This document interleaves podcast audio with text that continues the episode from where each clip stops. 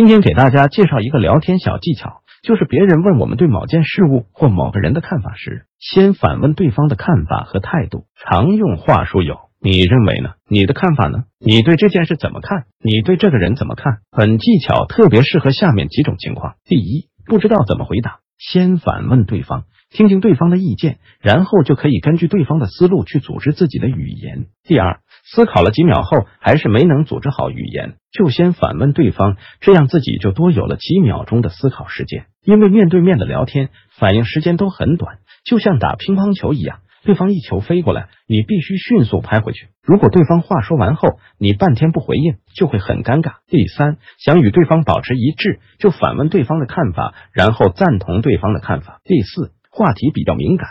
不想暴露自己的真实想法，就先反问对方，听了对方的意见后再想对策。性格外向、爱聊天、会聊天的朋友会经常用到这个技巧，也善于运用这个技巧。性格内向、不爱聊天、不会聊天的朋友，很多时候都想不到这个技巧。特别是很内向又很老实的朋友，别人问了就只知道思考答案，根本不会想到要去反问对方。因为脑海里根本就没有要反问对方这个意识。本技巧很简单，很容易掌握，只要多聊天、多反思总结，脑海里不断强化要反问对方这个意识就行了。